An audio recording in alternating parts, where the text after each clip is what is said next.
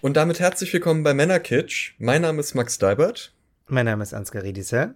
Ihr hört einen Podcast von Funk. Im Jahr Anno 2018 sind wir beide zusammengekommen, waren stinksauer über einen Zeitartikel, haben uns eine leere Klorolle genommen und haben da reingesprochen, was wir zu moderner Männlichkeit denken oder zu Männlichkeit allgemein.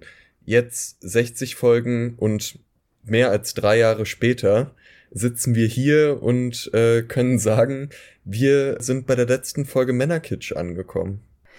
Ja, das mit der Klorolle ist natürlich deine Signature-Ironie, Max. das war natürlich keine Klorolle, es war ein kleines Aufnahmegerät, aber es klang wie eine Klorolle. Ja, es ist lange her irgendwie. Ich kann, also, es ist, wir sind beide, wohnen beide nicht mehr in Leipzig, es ist äh, sehr weit weg. Es ist aber wieder irgendwie kalt und Winter. Mhm. Ich erinnere mich irgendwie immer, dass wir unsere, alle unsere alten Folgen in deinem kalten Zimmer aufgenommen haben. Deswegen habe ich das Gefühl, wir haben ausschließlich im Winter aufgenommen.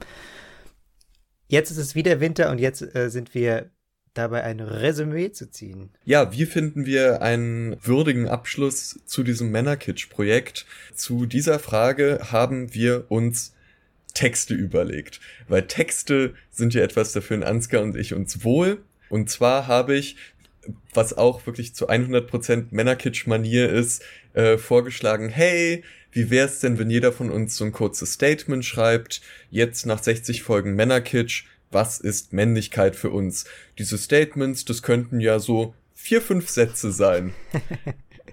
no, ich, no, no. Ich schreibe vier, fünf Sätze, vielleicht ein paar mehr. Ansgar schickt mir ein Dokument mit vier Seiten, drei Seiten. Aber zwei. Come on, es sind zwei. Das sind nicht zwei, das sind drei oh, Seiten. Stimmt, ich scrolle gerade runter. Es sind, es sind zwei und ein paar Sätze, aber die sind sehr, sehr locker gesetzt. Sehr locker gesetzt, ja, Alter, das ist Schriftgröße 10 oder so. Das sieht aus. Schreck die Leute nicht ab. Ich, äh, ich konnte mich nicht bremsen, aber ich dachte mir auch, ich will das, wenn ich es sage, genau sagen.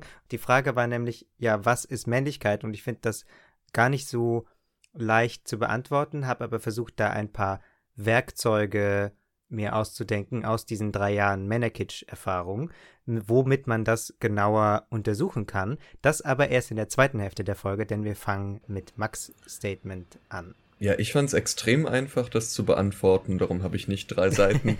ähm. ja, schön. Ich habe dem aus irgendeinem Grund einen Titel gegeben. Ich glaube einfach nur, weil ich ihn witzig fand. Also der Titel ist Lassen Sie mich durch, ich bin ein Mann. Gestern Abend sah ich einen schlechten Film, bei dem es zu einem Bonding-Moment zwischen Dwayne The Rock Johnson und Ryan Reynolds kam. Reynolds wurde von seinem Vater jahrelang nicht beachtet und konnte so nie eine Bindung zu ihm aufbauen. Reynolds fragt The Rock, was sein Verhältnis zu den Eltern sei. Der antwortet, ich spreche nicht über meinen Vater. Und Reynolds nickt und sagt, so schlimm also. Damit ist alles gesagt. Beide schlafen ein, Ende der Szene. Männlichkeit ist eine Geschichte, die wir uns so oft erzählt haben, dass wir nicht mehr wissen, was Fiktion und was Wahrheit ist. Männer hören nicht gerne zu. Männer hassen es, wenn man ihnen sagt, sie sollen mehr zuhören. Männer sind in Ordnung. Männer tragen Rucksack, Männer wollen Muskeln haben, um mehr Sex zu haben. Männer wollen Muskeln haben, um andere zu beschützen. Männer warten in dunklen Gassen. Männer wollen mehr Zeit mit ihren Kindern verbringen. Männer schauen Pornos. Männer finden harten Sex geil. Männer sind ein Leben lang befreundet. Männer sind nach zwei Bier am herzlichsten, ab drei Bier werden sie laut, nach vier Bier mutig, ab fünf Bier rempeln sie dich an. Männer zerstören die Natur. Männer haben mehr Rechte. Männer feiern edgy Humor. Männer kaufen Blumen, aber immer nur für andere.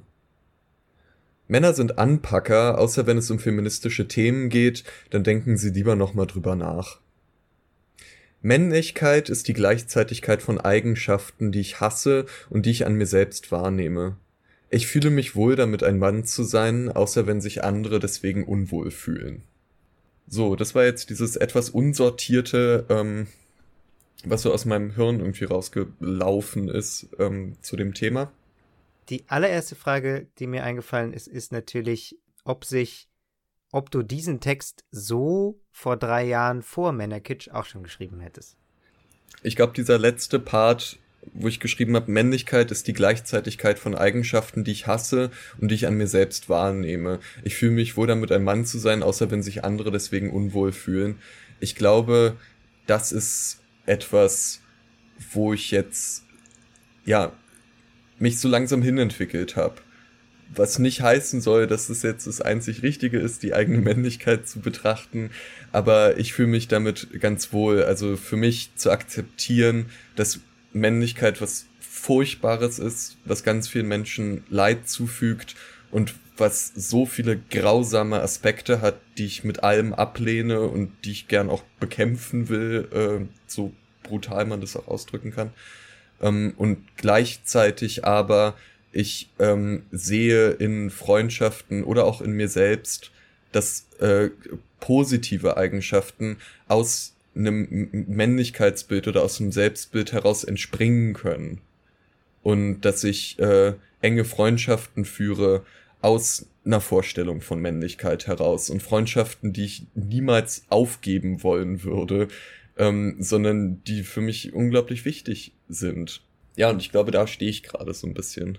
Ja, das ist, ja, das ist ja ganz spannend. Das ist ja genau die Gleichzeitigkeit von Eigenschaften, ne, die du angesprochen hast, dass eben das nie nur ein Effekt hat, wenn man zum Beispiel sich einmal in der Jugend antrainiert hat, dass man äh, abends auf jeden Fall Bier trinkt mit den Leuten. So. Mhm.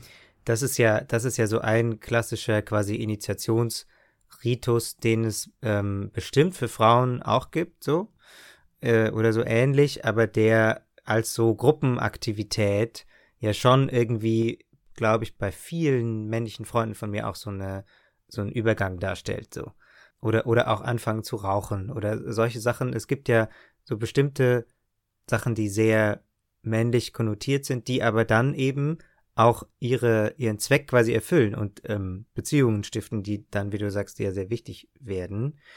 Und gleichzeitig dann, äh, was du ja auch machst, dass man dann sagt, okay, aber man weiß natürlich, dass aus ähnlichen Sachen auch Probleme entstehen, wenn dann zum Beispiel sich äh, Leute sehr belästigt fühlen von mit Bier durch die Straße laufenden Männergruppen, dass das, dass das gleichzeitig da ist, das finde ich einen sehr wichtigen Gedanken, ja. Und das ist vielleicht auch, um es ein bisschen konkreter zu machen, eine Entwicklung, die ich wahrgenommen habe, dass ich immer noch genieße, mit Freunden in einer Bar zu sitzen, in einer Männergruppe, aber gleichzeitig viel mehr reflektiere, dass wir gerade eine Männergruppe sind und wie das auf andere wirken kann und wie man auch versuchen kann, dagegen zu steuern, dass es jetzt so furchtbar ist, äh, vielleicht für andere. Oder äh, dass ich schaue, wie meine Wirkung ist, wenn ich in den öffentlichen Verkehrsmitteln sitze als Mann nachts. Immer diese Gleichzeitigkeit von äh, Zuständen, von Innenwirkung, Außenwirkung und von äh, Männlichkeiten, die man äh, in sich selber verkörpert, aber auch die von außen wahrgenommen werden. Das ist eigentlich ja dann auch einfach Empathie, oder? Für andere Leute. Also, dass man quasi rauskommt aus dieser völligen Selbstverständlichkeit, dass es ja sowieso quasi nur Männlichkeit gibt, die völlig unhinterfragbar ist. Das heißt, die man überhaupt nicht als solche wahrnimmt auch, sondern das sind dann einfach irgendwie das normale Verhalten sozusagen. Und das so, und man muss erstmal drauf gestoßen werden, dass es auch ein anderes geben könnte und dass das ein bestimmtes Verhalten ist, was damit zusammenhängt, dass man männlich ist und ähm, wie das auf andere wirken könnte, oder? Also da, darin sehe ich, glaube ich, auch eine große Chance, warum wir jetzt ja auch die ganze Zeit schon seit drei Jahren so viel über Männlichkeit reden, dass man da eben neue Wege für Empathie auch für andere Leute entwickeln kann. Mhm. Und ich glaube, da ist vielleicht auch so ein bisschen der Unterschied in den Positionen, die wir beide haben in dem Podcast. Weil ich komme aus einer Realität von Männlichkeit oder aus einer Vergangenheit mit Männlichkeit, wo ich, äh, wo es mich, äh, sich für mich öfter noch angefühlt hat, wie was aufgeben müssen. So, zum Beispiel, wenn wir jetzt über äh, Schulzeiten reden oder so, äh, dass du ja oft betont hast, für dich ist es überhaupt nicht schlimm zu sagen, Scheiß auf Männlichkeit. Oder es ist nicht so, dass du jede Woche eine Jungstruppe triffst und mit denen Bier trinkst und mit denen gerne laut und enthusiastisch bist und äh, keine Ahnung, besoffen Karaoke singst, dass äh, der gesamte Block das hört. Das waren ja alles Sachen, glaube ich, schon, wo du jetzt äh, nicht sagen musstest, oh Mann, das würde mir jetzt echt wehtun, wenn ich das aufgebe. Ähm, wo aber für mich ein paar Sachen dabei waren, die halt so meine Jugend sehr geprägt haben und die für mich positiv konnotiert waren, wie halt so männlicher Zusammenhalt, wo ich äh, ja auch im Podcast oft so Struggles hatte, zu schauen, okay, wie kann ich das jetzt für mich nochmal neu definieren und nochmal neu verstehen? Also es kommt immer wieder ja, ähm, schwingt entweder mit oder kommt sehr offen der Vorwurf, dass dieses Hinterfragen und was du sagst, aufgeben, dass das quasi was ist, was jetzt ich zum Beispiel dir verbieten will. So. Also, dass ich jetzt quasi ankomme mit meinem moralischen, mit meiner ganzen, mit meiner ganzen Moral und äh, dir diese Sachen, die du aufgezählt hast, verbieten will, plötzlich, so aus dem Nichts. Wie empfindest du das denn? Also hast du das Gefühl, dir ist da jetzt irgendwas verboten worden? Oder äh, wie, wie siehst du das? Überhaupt nicht. Also ich finde es eh schon mal ein Quatschargument, weil das ja eine Hierarchie aufmacht, die ich jetzt nicht unbedingt sehe. Also, dass du dich jetzt hinstellen kannst und mir sagst, wie ich als Mann zu sein habe, das war ja nicht das Konzept von unserem Podcast.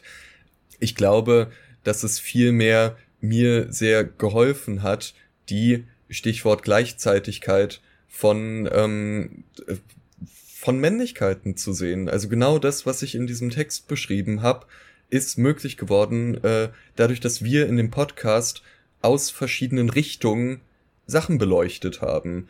Und mhm. da war, waren halt die Gespräche mit dir so mega wichtig, um zu lernen, hey, es gibt nicht eine Art, zum Beispiel ein bestimmtes Verhalten zu betrachten, sondern man kann sich das äh, von ganz unterschiedlichen Seiten angucken. Äh, äh, aus der Perspektive einer Frau, die an dieser Gruppe vorbeigeht, aus der Perspektive eines Mannes, der an dieser Gruppe vorbeigeht. Aus so vielen verschiedenen Perspektiven kann man so ein Verhalten sehen und kann daraus ganz unterschiedliche Schlüsse für sich selber ziehen, ob man das noch weiter so machen will. Ja, Bevor wir mit äh, Ansgars Statement weitermachen, haben wir euch gefragt, was denn eure Lieblings-Männerkitsch-Momente aus den vergangenen 60 Jahren war. Dazu habt ihr uns einige Nachrichten geschrieben, über die wir uns sehr gefreut haben und woraus wir jetzt unsere Highlights kurz vorlesen. Also eine Nachricht, äh, die mir sehr gefallen hat, weil es mir auch immer so geht, ist, dass der Intro-Song einfach immer reingeht. Das ähm, finde ich auch tatsächlich. Ich habe da manchmal immer noch einen Ohrwurm von, vor allem wenn ich gerade irgendwie die Folge geschnitten habe oder so. Das fand ich sehr, sehr richtig.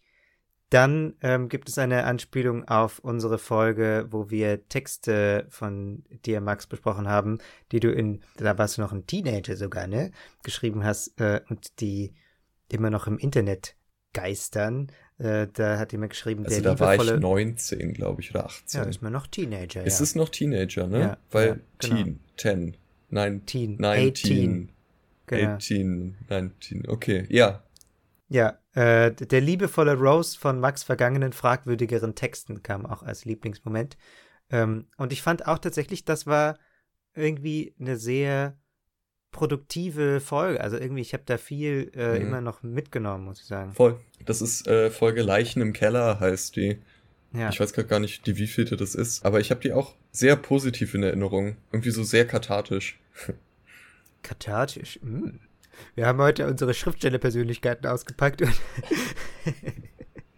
verwenden alle Wörter, die wir kennen. Dann hat jemand geschrieben, jede einzelne Folge hat ein, mein Herz ein wenig wachsen lassen. Das freut mich sehr, muss ich sagen weil das ja irgendwie, also da, es sollte ja immer eigentlich ein großer Prozess sein, in dem wir irgendwie auch dazu lernen, in dem wir äh, auch, der nicht irgendwie dann einmal hingeschrieben oder hinge, äh, I don't know, äh, hingesprochen und dann abgeschlossen ist, sondern in dem es irgendwie immer weitergeht. Deswegen freue ich mich, dass irgendwie äh, viele verschiedene Folgen den Leuten gefallen haben.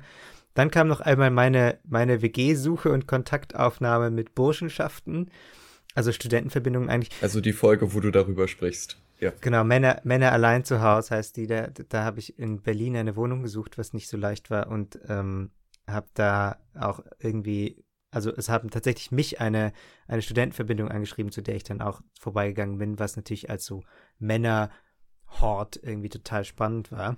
Da hast du investigativ eine Burschenschaft infiltriert, um hier mal kurz so eine das etwas reißerischer zu überschreiben. Genau, das klingt, das klingt enorm groß, als hätte ich da ja. acht Jahre drin gewohnt oder so. Das ist Schocker. So Ansgar Schocker. lebt in der Burschenschaft. Der Schocker wäre, wenn ich da gerne leben würde. Und dann hast du noch eine Nachricht rausgesucht, ne? Die uns auch erreicht hat. Ja, genau. Und zwar hier Lieblingsnachricht, äh, Lieblingsfolge von Flo. Folge 24, als Max kommentiert bzw. Ansgar gefragt hat, ob er auf einer Wirtschaftsschule war, als Ansgar von seinen Kussregelungen zur Schulzeit erzählt hat. Weiß nicht wieso, aber daran muss ich immer denken. Hab euren Podcast übrigens immer sehr genossen. Schade, dass er zu Ende ist. Was, was war das denn nochmal? Ja, das ist total lustig. Ja, äh, das ist wirklich lange her. Aber ich habe mal erzählt, dass es in meiner Schule in der ah, das muss so die sechste Klasse oder so, fünfte, sechste Klasse irgendwann muss das gewesen sein, dass es da dann die, so die ersten Pärchen gab und dann plötzlich so eine Riesenwelle, dass plötzlich alle mitmachen wollten und alle wollten irgendwie jetzt ein Pärchen sein. Und damit es nicht einfach nur Leute quasi von sich behaupten, sondern dass es auch äh, bisschen Substanz hat, hat sich dann irgendwie die Leute, die als erstes sich als Pärchen zusammengefunden haben, waren dann so eine Art Komitee plötzlich, die dann äh, entschieden haben, ob andere Leute würdig sind, auch ein Pärchen zu sein. Und das äh, gab dann da so, es war, es war total elaborate irgendwie. Also es, es gab eine ganze Set an Regeln, dass man sich eine bestimmte Anzahl, eine bestimmte Länge vor Zeugen küssen muss. Auf der Wirtschaftsschule. Ich war, ich war nicht auf einer Wirtschaftsschule, aber trotzdem war das irgendwie. Es klingt auch eigentlich eher juristisch, jetzt wo ich das noch ja, höre. Ja, ja, ja. Die, die, die Pärchenverfassung, die wir uns gegeben haben. Hast du denn einen Lieblingsmoment? So, ja, kurze Szenen die mir so in den Kopf kommen. Das sind sowohl Szenen auch aus der Aufnahmesituation, mhm. also wie wir zu zweit irgendwo sitzen und es ist entweder wahnsinnig kalt oder es ist unglaublich heiß draußen, aber wir können kein Fenster aufmachen, weil die Tram draußen vorbeifährt und sitzen schwitzend in irgendeinem Zimmer. Ja, stimmt. Das sind aber natürlich auch aus äh, Gesprächen, wie wir zum Beispiel Dinge erlebt haben und uns davon erzählen seien es, was wir irgendwo äh, gehört haben, wie sich Leute unterhalten oder gesehen haben. Ich glaube, ich habe mal erzählt, wie ein Mann versucht hat, in einem Café irgendwie eine Frau anzusprechen. Ähm, so, und daraus sich dann aber immer wieder so ein, ich finde, so ganz spannende Gespräche entwickelt haben, weil wir dann selber beim Erzählen oder nach dem Erzählen gemerkt haben, wie groß das dann wächst und auf einmal hatten wir eine Folge. Ja, ja, ich hatte lange Geschichten aus dem ICE, wie der schlimmste Podcaster der Welt. ja, ja, hast du noch äh, einen Lieblingsmoment? Also ich habe tatsächlich, war total überrascht bei einer Folge, die wir gemacht haben, die Zerstörung des RBB heißt die, ähm, über den Moderator äh, Jörg Thaddeus, der so ein sehr, sehr unangenehmes Interview geführt hat mit der Wissenschaftlerin Maya Göpel und darin ihr so ganz viel aus ihrem Bereich erklärt hat und sie so zurechtgewiesen hat, warum sie nicht lächelt auf dem Buchcover von ihrem neuen Buch und so. Und daraus haben dann Leute im Internet die Inspiration gezogen, einen kleinen Clip aus diesem Video-Interview zu schneiden und da so, da so Jazz äh, Musik drunter zu legen, sodass es so klingt wie so eine kleine Oper. Ja, Leute im Internet klingt so ominös. Das ist eine Jazzband, äh, das Horst Hansen Trio. Genau, da haben ja. sich Bandmitglieder, haben sich einen witzigen Nachmittag gemacht. Und ich fand das wirklich sehr, sehr witzig. Ich glaube, es, man findet das sogar auf unserem Instagram-Account, weil. Oder bei Facebook? Ich glaube, auf unserem Instagram-Account, wenn man da auf Videos geht, ähm, mhm. oder auf Verlinkungen, da findet man das noch, wenn man, genau, wenn man äh, bei Verlinkungen, wenn man runterscrollt, das ist so ein Schwarz-Weiß-Video und ich fand das sehr, sehr witzig, weil das so, das, das, die ganze Absurdität irgendwie nochmal ganz neu aufgerollt hat von diesem Interview und einfach so ein schöner, schöner Effekt war, dass wir da irgendwie Leute drauf gebracht haben. Das fand ich sehr lustig. Gut, Ansgar, willst du uns dann jetzt mal dein, naja, ich will es jetzt gar nicht Statement nennen, ne? Es ist ja mehr schon eigentlich so ein, äh, Ja, eine Predigt. eine Mann, Manifest war das Wort, das ich gesucht habe. Nein, das ist, nein, okay. Äh, ich lese es mal vor und dann äh, klären wir, was es denn genau ist. Wir wurden ja oft gefragt, erstaunt, auch kritisch oder wütend, ob wir eigentlich Männer hassen. Also ob zum Beispiel ich grundsätzlich jeden Typen, der mir auf der Straße entgegenkommt, erstmal pauschal hasse. Da kann ich am Ende, Ende unseres Podcastes nochmal sagen, nein. Es ging mir auch nie darum, einzelne Männer komplett als Menschen zu verurteilen, sondern das, was ich mir genau anschauen, beschreiben und dann auch kritisieren will, ist Männlichkeit als eine Ansammlung von verschiedenen Vorstellungen, die unseren Alltag prägen, Vorstellungen über Männlichkeit also, die wir diskutieren und an denen wir arbeiten können. Schon das ist ja nicht selbstverständlich. Vorstellungen über Geschlechterrollen sind ja häufig so verwachsen mit uns, unserer Erziehung und den Erwartungen bei der Arbeit, in der Ausbildung an der Uni oder in der Schule, dass man auf die Idee kommen oder vielleicht sogar eher, dass man einfach bei der Idee bleiben kann, Geschlechterrollen seien natürlich und von Gott oder der Evolution oder Hormonen einfach festgelegt. Und weil das so einfach ist, habe ich mir überlegt, welches Werkzeug nützlich sein könnte, über Männlichkeit nachzudenken. Und jetzt kommen wir auch zum ersten wirklich wichtigen Satz. Männlichkeit ist eine Art, die Welt zu betrachten. Das ist jetzt natürlich erstmal sehr abstrakt, deswegen habe ich eine Liste gemacht mit fünf Ausblicken, wie die Welt aussieht, wenn man sie durch die traditionelle Männlichkeit anschaut. Erstens führt Männlichkeit zu dem Gefühl, einen klaren Blick zu haben. Ein Beispiel, darüber haben wir auch gesprochen, als wir bei Katrin Altschner im 1 Live Podcast Intimbereich zu Gast waren. Wir lernen schon sehr früh, dass männliche Körper angeblich ganz einfach sind. Die funktionieren angeblich immer gleich, es gibt keinen Zyklus, keine Menstruation, der Körper läuft und läuft und läuft und muckt nicht auf. Ein echter Mann hat sich und seinen Körper, so ist die Annahme, immer im Griff. Er hat beim Essen und beim Sex einfache Bedürfnisse und kaum Gefühle außer Hunger und Wut und gelegentlich Horniness. Das stimmt natürlich so nicht. Erst in der letzten Folge hat zum Beispiel der Psychologe Dr. Sebastian Kohlmann betont, wie schade und potenziell ungesund es ist, wenn man für diese vermeintliche Klarheit die eigenen Emotionen ver verdrängt, weil sie zu chaotisch und zu durcheinander sind. Zweitens, das Gefühl, die Welt rational zu betrachten. Eng mit so einer Vorstellung von Einfachheit zusammen hängt auch die Idee, immer rational zu sein. Ich beobachte häufiger auch in unseren Kommentaren auf Instagram zum Beispiel das Muster, dass User, die sich als Männer verstehen, andere bitten oder ermahnen, doch bitte rational zu bleiben. Das heißt dann meistens an der Oberfläche, dass Argumente und Statistiken verwendet werden sollen, aber wenn man ein bisschen in die Tiefe geht, führt diese Ermahnung natürlich zu einer bestimmten Art von Argumentation.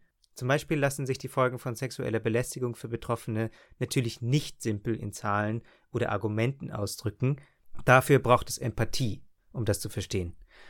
Wenn man sich selbst als völlig rational versteht, kommt man da nicht mit und in der Diskussion nicht weiter. Mit der dauernden Betonung, selbst rational zu sein und den Versuch, alle anderen auf genau die gleiche Definition von Rationalität, auf die eigene Art zu diskutieren festzunageln, beschränkt man also, womit man sich beschäftigen muss und sortiert von Anfang an Perspektiven vor, um es sich bequem zu machen. Drittens. Männlichkeit ermöglicht, sich in der Welt zu Hause zu fühlen und wenn es nicht klappt, den Anspruch zu haben, sich in der Welt zu Hause zu fühlen. Wir haben ganz am Anfang von unserem Podcast häufiger davon gesprochen, wer sich draußen auf der Straße wann sicher fühlt. Wir beide als Männer machen da sehr andere Erfahrungen als viele unserer Freundinnen. Uns wurde selten bis nie gesagt, dass wir auf eine, uns auf eine bestimmte Art kleiden sollen, wenn wir abends rausgehen, dass wir bestimmte Straßen meiden oder Pfefferspray dabei haben sollen. Wir werden selten im Café von Fremden übergriffig angeflirtet. Die Welt ist unser Wohnzimmer, die S-Bahn ist die Kneipe von besoffen gröhlenden Männergruppen. Die letzten fünf Minuten der Tagesschau haben sehr lange dem Männerfußball gehört. Manche Fraktionen im Bundestag gehören zum großen Teil Männern. In der Bundeswehr waren lange alle außer Heteromänner verboten. Das bröckelt. Und in den Antworten darauf von Männern, wie damals in dem Zeitartikel Der bedrohte Mann von Jens Jessen, der unseren Podcast mit ausgelöst hat, habe ich deshalb häufig das Gefühl, dass hier jemand eigentlich sein bequemes Wohnzimmer verteidigt gegen Leute, die da angeblich plötzlich aufgetaucht sind und sich auf dem Sofa breit machen, aber diese Leute waren schon immer da, die Welt war noch nie dein Wohnzimmer, Jens. Viertens, das Gefühl, andere in der Welt willkommen heißen zu können. In unserer Folge 40, die Zerstörung des RBB, haben wir über den Moderator Jörg Thaddeus gesprochen, der ein perfektes Beispiel von Mansplaining abgegeben hat, als er die Wissenschaftlerin Maya Göpel interviewt hat. Im Gefühl, andere in der Welt willkommen heißen zu können, kommen verschiedene Punkte zusammen. Der Glaube, man hätte die Welt rational und mit der einzig richtigen Perspektive erfasst und könne jetzt andere dazu bringen, sie genauso zu sehen. Mansplaining sagt also nicht Willkommen in meiner Welt, sondern Willkommen in der Welt, wie sie eigentlich ist. Dass andere die Welt anders und vielleicht sogar in manchen Punkten klarer sehen als man selbst, ist dabei gar nicht denkbar. Und fünftens, die Erwartung, dass sich die Welt nach dem eigenen Begehren sortiert. Wir haben auch öfter über Übergriffigkeit gesprochen und auch in unserer Folge 31 über Übergriffigkeit aus Tätersicht. Weil traditionelle Männlichkeit dazu führt, dass man sich in der Welt sehr zu Hause fühlt, wird auch die Erwartung ausgelöst, dass man haben kann, was man will und dass eigentlich auch alle anderen das wollen, was man selbst gerade will, oder es zumindest wollen sollen. Dass also zum Beispiel eine Frau gerade auf jeden Fall angeschmachtet werden will oder eng tanzen oder oder oder, selbst wenn sie zu verstehen gibt, dass sie das nicht will. Denn eigentlich, so die Erwartung aus der traditionellen Männlichkeit heraus, fällt alles ins männliche Bedürfnis, und wenn das nicht passiert, ist es ein Fehler, der behoben werden muss, das macht blind für andere gleichberechtigte Bedürfnisse und führt eben, im schlimmsten Fall, dazu, dass andere Menschen missachtet werden. Männlichkeit ist also eine Art, die Welt zu betrachten, zu bewerten und dann zu handeln. Ich habe am Anfang gesagt, dass dieser Satz ein Werkzeug ist, genau dafür, was wir hier am Podcast seit drei Jahren versuchen, genauer zu verstehen, welche Vorstellungen über Männlichkeit uns prägen und wie wir sie für uns verändern wollen. Alle Aspekte und Sichtweisen von Männlichkeit sind damit natürlich nicht abgedeckt, und wenn wir ganz streng sind mit den Begriffen, ist das eigentlich eher Androzentrismus als Männlichkeit. Wir brauchen also noch andere Werkzeuge und Sichtweisen, aber das ist bis hier mein Stand nach den drei Jahren Männerkitsch mit dir, Max, und euch, unseren HörerInnen. Und jetzt interessiert mich, was ihr denkt und zuerst natürlich, was du denkst, Max. Ich würde erstmal auch dir die Frage zuspielen, die du mir vorhin gestellt hast. Inwieweit ist das, was du jetzt hier zusammengefasst hast, ist das ein Ergebnis der letzten 60 Folgen? Hast du das Gefühl, du bist jetzt an einem anderen Punkt als am Anfang des Podcastes oder hast du das schon immer so gedacht und konntest es nur einfach nicht in Worte fassen? Ich hätte, glaube ich, den Text so nicht geschrieben, bevor wir angefangen haben, weil ich diesen, also noch, noch nicht so eine klare Idee hatte, was das eigentlich, was ich eigentlich, was wir wollen mit dem Podcast. Also klar, wir hatten irgendwie das diffuse Gefühl, dass ähm, sich Männer zu wenig in feministischen Diskussionen äußern und wenn auf Arten, die wir irgendwie nicht unterstützen wollen, also zum Beispiel einfach so super defensiv und irgendwie einfach nur, nur dagegen so. Aber da hätte ich zum Beispiel noch diese Unterscheidung zwischen Männern als einzelne Personen, also du und ich zum Beispiel, und Männlichkeit als irgendwie ein abstraktes Konzept, was so unsere Welt regelt, noch nicht so klar getroffen. Und mhm. ich glaube, deswegen war es mir auch so wichtig zu sagen, hey, guck mal hier, das ist ein, ähm, ich, ich habe versucht, hier quasi ein Werkzeug zu basteln, mit dem man, mit dem man sich Männlichkeit angucken kann, weil ich jetzt eben nicht mehr das Gefühl habe, dass ich so Aussagen treffen kann, wie irgendwie alle Männer sind immer so oder so, sondern es ist so eine bestimmte, ähm, so eine abstrakte Größe irgendwie geworden, die uns natürlich voll betrifft, so, aber mit der wir auch nicht quasi für immer, an dem wir nicht für immer gekettet sind, wenn wir das nicht wollen. Ich habe die Art, ähm, Männlichkeit zu äh, betrachten, aber auch zu erklären, finde ich sehr elegant, weil es ja auch, das ist ja fast wie so eine Männlichkeit der Sinne, also dass man so sehen, sehen, fühlen, schmecken, hören, dass man in all dem immer die Männlichkeit äh, sehen kann und ja auch versucht wird, die Männlichkeit ähm, so durchzusetzen. Also jetzt so als Beispiel riechen, männliches Parfum oder wie ein Mann zu riechen hat, schmecken, Männer essen Steak, bla. Und äh, das, äh, das fand ich darum sehr spannend.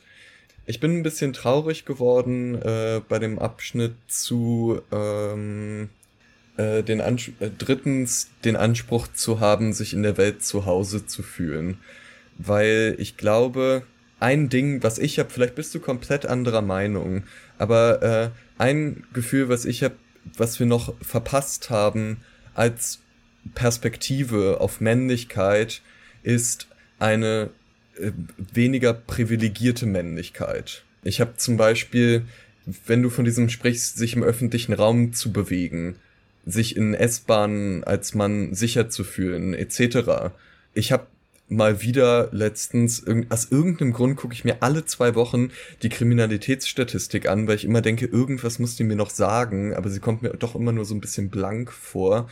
Ähm, aber für 2020, das steht halt drin unter 3.3 Opfer, dass rund 60 Prozent aller Opfer von Gewalt sprich hier genau strafbare Handlungen gegen höchstpersönliche Rechtsgüter, Leben, körperliche Unversicherheit, äh, Unversehrtheit, Freiheit, Ehre, sexuelle Selbstbestimmung. 60 Prozent dieser Opfer sind Männer. Das heißt, es scheint ja sehr wohl auch in diesen Räumen männliche Opfer zu geben. Ganz viele. Ja. Und, und da ärgere ich mich manchmal, dass wir es nicht geschafft haben, irgendwie noch mehr, oder in, in meinem Empfinden, vielleicht haben auch die Hörer ein ganz anderes Gefühl, aber noch mehr diese männlichen Opfer mit reinzuholen. Weil ich finde total wichtig, dass wir darüber reden, dass ja auch ein noch viel höherer Prozentsatz der Täter Männer sind. Und das adressiert haben.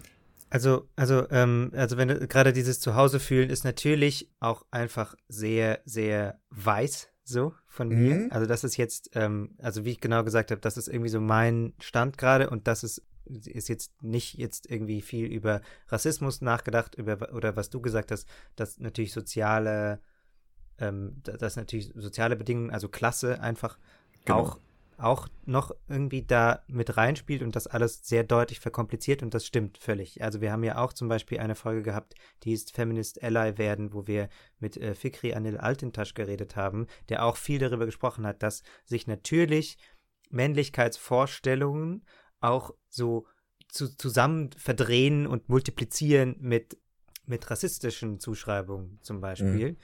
Und dass das irgendwie ein sehr, sehr wichtiges Thema ist, das, das sehe ich voll. Ja, das stimmt natürlich. Und was dann auch diese, diesen, diesen quasi diesen Vorwurf, dass Männlichkeit be bedeutet, sich in der Welt zu sehr zu Hause zu fühlen und das Gefühl zu haben, man hätte die Welt als einziger tatsächlich begriffen, so, dass das natürlich ver verblasst oder weniger äh, gilt, wenn, wenn wir uns auch noch Rassismus und Klassismus anschauen. Das stimmt auf jeden Fall, ja, würde ich mitgehen. Ja. Du endest damit, dass du sagst, äh, also erstmal, natürlich musstest du noch äh, Androzentrismus mit reinsneaken. Was ist das jetzt nochmal? Androzentrismus ist, wenn, also Andro heißt Mann und Zentrismus ein Zentrum ist, dass man eben die sehr vom Mann ausdenkt und von einer männlichen Perspektive ausdenkt und davon die Welt betrachtet, so und das für die korrekte Art hält, die Welt zu betrachten. Mhm. Männerkitsch. ah, äh, Genau, aber daran anschließend sagst du ja, und das ist ja eigentlich der spannende Punkt, wir brauchen noch andere Werkzeuge und Sichtweisen. Ja. Was stellst du dir da vor? Naja, es gibt ja, es gibt ja ganz, ganz viele Podcasts. Also wir haben uns ja auch immer verstanden als was, was ergänzt. Also nichts, was irgendwie abschließt ja. oder so, sondern was, was ergänzt. Also das heißt, dass es Männerkitsch gab jetzt äh, drei Jahre, 60 Folgen lang, das heißt ja nicht, dass wir sagen, äh, endlich haben wir mal quasi den Feminismus aufgeräumt oder so. Das ist ja überhaupt nicht unser Anspruch gewesen jemals, sondern das ist immer, wir haben ja immer weiter auch andere äh, FeministInnen irgendwie gelesen und versucht da, da, da mitzukommen und da ähm, dran zu bleiben, dass wir eben nicht in den Glauben verfallen, dass wir quasi jetzt einmal äh, unse, uns reflektiert haben oder, oder versucht haben, uns gegenseitig zu einem besseren Verständnis von Männlichkeit zu verhelfen. Und jetzt ist es vorbei und äh, wir haben jetzt irgendwie einmal die Definition gefunden und damit ist das Kapitel abgeschlossen, sondern das ist ja, ähm, das geht ja weiter und vielleicht sind wir in nochmal drei Jahren von jetzt nochmal irgendwie denken wir, naja, das ist jetzt so ein bisschen einfach oder das ist so ein bisschen nicht so richtig. Aber genau, das, darum, darum geht es mir eben, dass wir äh, auf jeden Fall auch, wo, wovon wir es gerade auch schon hatten, dass wir eben dass es auch noch Rassismus gibt, dass es auch noch Klassismus gibt, dass es auch noch ähm, Trans zum Beispiel als großen Bereich, den wir auch nicht so richtig beackert haben, gibt. Ja, das ist mir, war mir wichtig nochmal zu, sa zu sagen, dass es jetzt auch zwar die letzte Folge ist, aber nicht der letzte Gedanke zur Männlichkeit, den wir in unserem Leben jemals haben werden, hoffentlich. Voll. Weil ähm, dafür haben wir auch nicht zuletzt äh, euch als Community auch gehabt, weil ihr da ja auch immer wieder ein ganz wichtiges, äh, so Korrektiv klingt so negativ, sondern vielmehr habt ihr ganz oft noch äh, Themen ergänzt oder Sichtweisen ergänzt, indem ihr ja. uns äh, Texte geschickt habt, Artikel geschickt habt, uns euren Eindruck geschildert habt. Wir haben sehr bewegende Sprachnachrichten von euch gekriegt, Beichten etc. Ja, für die, für die Reue zeigen Folge war das, meinst du, ne? Wo es um Tät Täterschaft ging, ja. Mhm. Ganz genau deswegen war das ja nun mal auch immer ein Projekt, das für uns auch außerhalb des äh, Mikro, wir nehmen auf WG-Zimmers stattgefunden hat. Ja.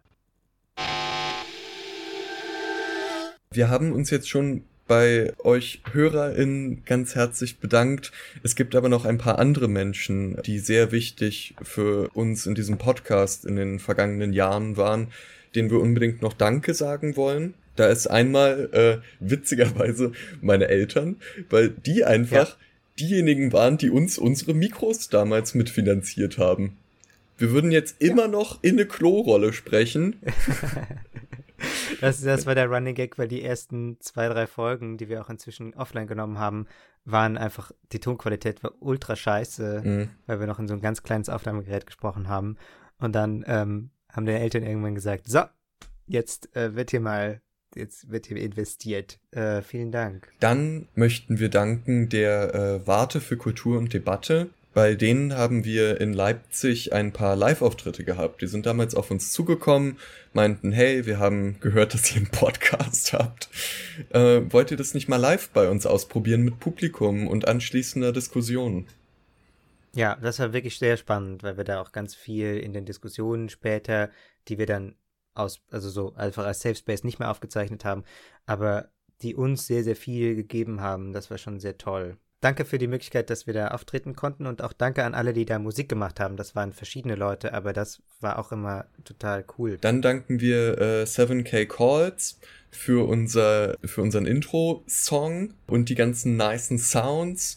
Wir danken dem Funk-Team und allem, was dahinter steht.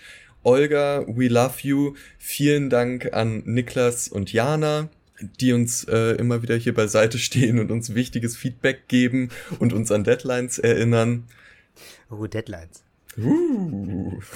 Hm, das, Deadlines sind unser Friend. Ja, wir sind immer hart an der Deadline. Als Honorable Menschen dürfen wir auch nicht Victor vergessen. Der hat nämlich ähm, unser allererstes Podcast-Cover gemacht, den Dübel. Manche erinnern sich noch von, äh, äh, von euch erinnern sich noch daran, das entsprang dem genialen Geiste von Victor. Ja, das wäre das wär schön. Dübel auf Plüsch. Unvergessen. Findet ihr auch noch bei Spotify, wenn ihr ein bisschen runterscrollt. Ah, und dann äh, auch noch Sean, äh, von dem die aktuellen Fotos sind, die wir als Cover haben. Wo wir noch viel besser aussehen als in echt, muss ich mal sagen. Ich bin immer wieder erstaunt. so, das, bin, das soll ich sein. Okay. Also ihr hört daran, es sind nicht nur Ansgar und ich, die dieses Projekt hier irgendwie it, it, vor it uns takes a, It takes a village. It takes a village to raise a podcast. ja, ja. Fällt dir noch jemand ein? Du, Max. Danke, danke, dass du das gemacht hast mit mir. Guck mal. Vielen Dank auch dir, Ansgar. Es war mir eine Freude. Damit haben wir allen gedankt, die an unserem Projekt beteiligt waren. Ich freue mich sehr, dass wir das gemacht haben.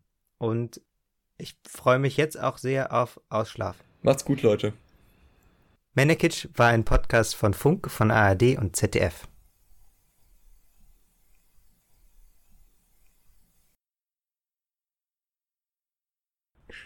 Okay. Ich stoppe. Ich auch.